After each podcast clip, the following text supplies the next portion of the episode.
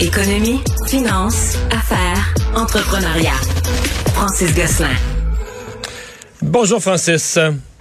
Salut Mario, comment vas-tu? Ça va bien. Euh, je pense que tu me parles d'un dossier que je ne connais pas. Tu vas m'instruire. Euh, une contrainte, euh, une contrainte d'heures de travail pour les étudiants étrangers? Oui, effectivement. Ben, la plupart des étudiants qui viennent ici, Mario, sont sur des permis qui leur interdit de travailler davantage que 20 heures par semaine. J'ai moi une entreprise dans le prêt-à-manger pendant longtemps qui embauchait étudiants étrangers là, dans euh, l'usine. Puis c'était très contraignant parce qu'évidemment, les quarts de travail sont de 8 heures, 7 heures et demie. Puis là, finalement, tu dois faire comme des demi-quarts, puis faire venir les gens, etc. Euh, c'est aussi très contraignant pour certains de ces étudiants-là qui viennent parfois euh, de pays moins favorisés, qui, donc qui n'ont pas nécessairement leurs parents qui financent, etc., les études. Donc, tu sais, travailler pour payer le loyer, pour s'alimenter, etc. et puis, c'est vrai qu'ils soient aux études ou pas, donc pendant les périodes de Noël, pendant l'été, c'est vraiment une donc, euh, donc présentement, il y a une règle qui dit qu'un étudiant étranger, faut, faut que tu demandes même qui comptabilise ça ou qui vérifie ça. Mais en tout cas, il peut pas travailler plus que 20 heures par semaine. Ah ben l'employeur là, tu sais par delà euh, tu sais une certaine taille d'entreprise là, mais tu peux pas euh, le permis de travail t'autorise pas à travailler davantage sur ton rapport d'emploi etc. Après je sais pas combien, puis je suis pas un avocat là, spécialisé en immigration Mario, mais c'est cette règle là puis elle est, en tout cas à ma connaissance assez fortement appliquée. Euh, puis c'est drôle parce que tu sais, on parle beaucoup de pénurie de main d'œuvre, puis on se dit est-ce que les disons, la retraite moi-même, comme je te dis, qui connais quand même bien ce milieu de l'éducation et de l'entrepreneuriat, j'avais jamais ça, mais écoute, il y a 48 000 étudiants étrangers au Québec en ce moment là, qui, qui viennent faire leurs études ici. Euh, si on s'ils rajoutent juste euh, 5 heures, 10 heures par semaine de travail, on vient quand même, avec cette décision là, du gouvernement, euh, de libérer quand même peut-être un demi-million d'heures qui Non, parce que là, tu nous parles au tu nous parles au passé, c'est pas une décision à l'étude où tu dis c'est une règle qui a qui vient d'être changée. Là. Oui, oui, ça vient d'être changé. C'est effectif à partir du 15 novembre prochain, donc dans à peine un mois. Puis donc l'objectif ici, c'est vraiment de venir euh, pallier là, à la pénurie de main d'œuvre qui euh, qui va avoir euh, qui, qui sévit partout au Canada. C'est le, le, ministre qui l'a annoncé ce matin, le ministre de, de l'immigration, des réfugiés, de la citoyenneté, Sean Fraser. puis comme je te dis, c'est quelque chose qui était très contraignant historiquement pour les entreprises qui embauchent ces étudiants-là, qui parfois, surtout dans les périodes, comme je dis, plus calmes, là, les périodes des, fêtes, de l'été, le, congé euh, de euh, les, longs etc., ou possiblement ces étudiants-là. On veut pas que les étudiants, Mario, ils travaillent 50 euh, heures par semaine. ils sont ici pour étudier, mais ça reste que pendant certaines périodes clés de l'année, c'est une belle opportunité de, de, rajouter de la force de travail à notre économie, d'utiliser ces gens-là qui sont possiblement ils ont envie de travailler, mais on, donc on les limite être élargis pour, euh, faciliter. C'est une levée temporaire, hein, Mario. Fait c'est comme un test qu'on fait, si tu veux, euh, du 15 novembre de cette année à la fin de l'année 2023. Puis ensuite, on va aviser si le programme, tu sais, euh, coûter des emplois à des, à des Canadiens. on pourra tu veux me parler de mobilité sociale, de ce qu'on appelle l'ascenseur social, donc la possibilité des, des gens des couches de la société moins favorisées, de que leurs enfants réussissent autant que leurs enfants à travers l'éducation, etc., que des enfants qui ont grandi dans des milieux modestes finissent dans des dans des bonnes carrières, euh, finissent dans des, des, des, belles possibilités. Et euh, quoi, une étude qui, qui, qui parle du comment, comment ça peut arriver? Euh, ben écoute, c'est euh, c'est un, article dans la presse qui est paru ce matin, Mario, puis euh, qui, qui, qui m'a interpellé parce que puis je vais quand même euh, un peu, euh, c'est un peu cute, mais, mais je veux dire, c'est une étudiante de maîtrise euh, de l'Université du Québec à Montréal qui a fait toute sa maîtrise sur ce sujet-là, puis essentiellement qui montre que les jeunes qui sont des, du quintile le plus pauvre, là, si tu veux, donc le, moins aisé, quand ils font des études universitaires, ont de bien meilleures chances de se retrouver dans le quintile le plus fortuné. Donc, passer d'un extrême à l'autre. Exactement. Et donc, aujourd'hui, Mario, tu as seulement 10% des gens inscrits à l'université qui proviennent du euh, quintile le plus pauvre. Donc, c'est une sous-représentation. Mais quand ils réussissent à s'inscrire à l'université, ils forment 30% des gens.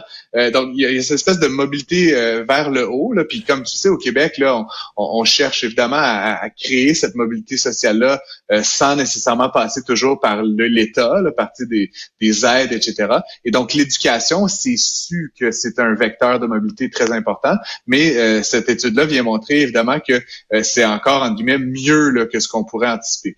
À l'autre extrême du spectre, le quintile le plus riche, naturellement, quand tu proviens de la strate la plus aisée de la société, il y a 36% des enfants de cette âge-là qui, qui fait des études universitaires. Donc, c'est c'est trois fois plus quand tu viens d'une famille riche que quand tu viens d'une famille pauvre. Et donc, encore une fois, pour briser un peu cette espèce de cycle de la reproduction des inégalités, ben d'encourager, puis d'encourager culturellement, mais aussi, je pense, financièrement, évidemment, euh, les jeunes des, de, de maisons, là, de, de, ménages plus modestes à s'inscrire dans des programmes universitaires ou à des programmes postsecondaires de manière générale.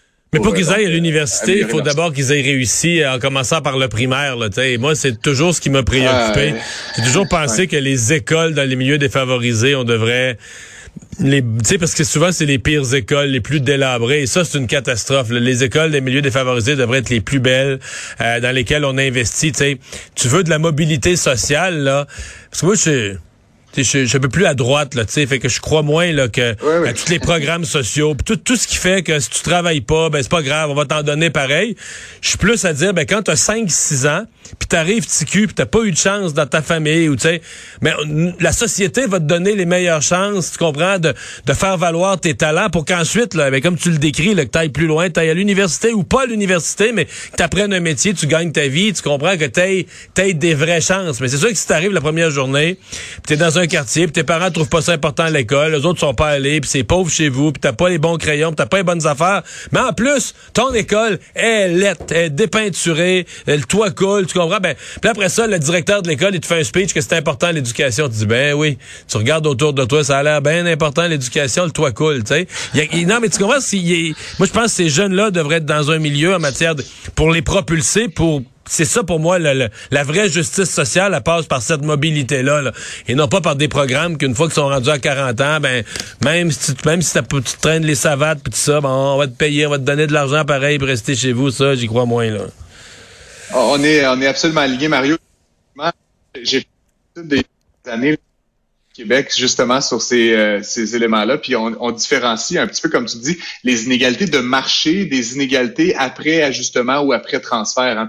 Au Québec, étrangement, on est euh, parmi les provinces canadiennes, celle, une de celles qui est les moins inégalitaires après transfert. Donc, l'État prend euh, évidemment de l'argent en taxes et impôts, puis le transfert aux ménages moins aisés. Mais avant ça, si on regarde juste les inégalités de marché, c'est-à-dire s'il n'y avait pas l'État, on est parmi les pires. Et, et, parce que naturellement, on n'arrive pas à créer cet ascenseur social-là dans des conditions de marché, dans des conditions d'éducation. Puis c'est peut-être lié, comme tu dis, au fait que nos écoles, surtout dans les milieux plus moins, euh, moins favorisés, sont délabrées donne pas envie d'étudier. Mais donc, d'intervenir sur l'éducation, c'est une manière de que ça nous coûte moins cher en intervention de transfert plus tard dans la vie des gens. Donc, encore une fois, c'est l'étudiante, Lucie Raymond Brousseau, qui a fait son mémoire de maîtrise. Euh, Francis Veil a fait un papier là-dessus. Je trouvais ça le fun de ben oui, absolument. C'est vraiment, vraiment intéressant. des travaux euh, et socialement utiles. Je, je, voulais lever mon chapeau à cette étudiante-là. Puis je pense que ça va continuer à alimenter les échanges et les débats dans les prochaines semaines.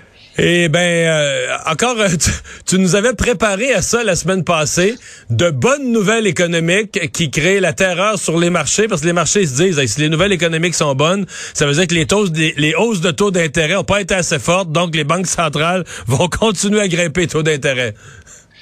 Exactement. Ben, c'est comme je te disais, là, quand les nouvelles sont mauvaises, ça fait augmenter le, le, marché. Puis quand aujourd'hui les nouvelles sont bonnes, ça a l'effet inverse. Donc là, ce qu'on apprenait aujourd'hui et au Canada et euh, aux États-Unis, c'est que le taux de chômage est en baisse. Ben, au Québec, c'est plutôt stable, mais au Canada, dans l'ensemble, c'est plutôt à la baisse. Aux États-Unis, on a créé moins d'emplois qu'on pensait. Là. Il visait 275 000, ça a été 263 000, mais ça reste une forte création de nouveaux emplois. Et donc, qu'est-ce qui s'est passé face à ces annonces? Qui montre que l'économie est solide, elle traverse les augmentations de taux de directeurs, ben, qu'est-ce qui s'est passé? Le marché boursier euh, a baissé significativement, donc a effacé une grande partie des gains qu'ils avaient fait en début de semaine. On est presque au même niveau que vendredi dernier, donc la semaine a été un peu euh, en, en dents et, et, la raison là, que plusieurs analystes expliquent, c'est qu'en fait, puisque le marché soutient euh, évidemment cette activité forte, on pense que c'est un indicateur que la Fed va à nouveau augmenter les taux et ça, le marché a moins ça. Fait que c'est comme une genre de psychologie complètement schizophrène.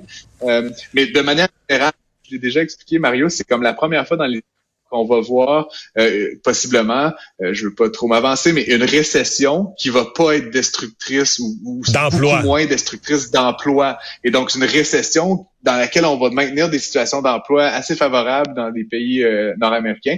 Ce qui, au final, tu sais, en toi puis moi, là, Mario, toi, moi, les auditeurs, tu sais, que le PIB augmente d'un demi pour cent ou qui baisse d'un demi pour cent, tu sais, moi, dans ma vie, honnêtement, tu sais, je fais, je continue à faire ma job. Puis tant que j'ai un emploi qui est rémunérateur, puis que je peux, tu sais, euh, me nourrir, me déplacer, euh, tu sais, et, ma famille, donc, c'est comme une récession qui aura beaucoup moins d'impact sur les ménages que les récessions qu'on a vécues, euh, je sais pas, en 2008 ou en 2001, où là, carrément, les gens perdaient leur emploi, se retrouvaient au chômage, dans des situations un petit peu désespérantes, devaient vendre la maison, etc.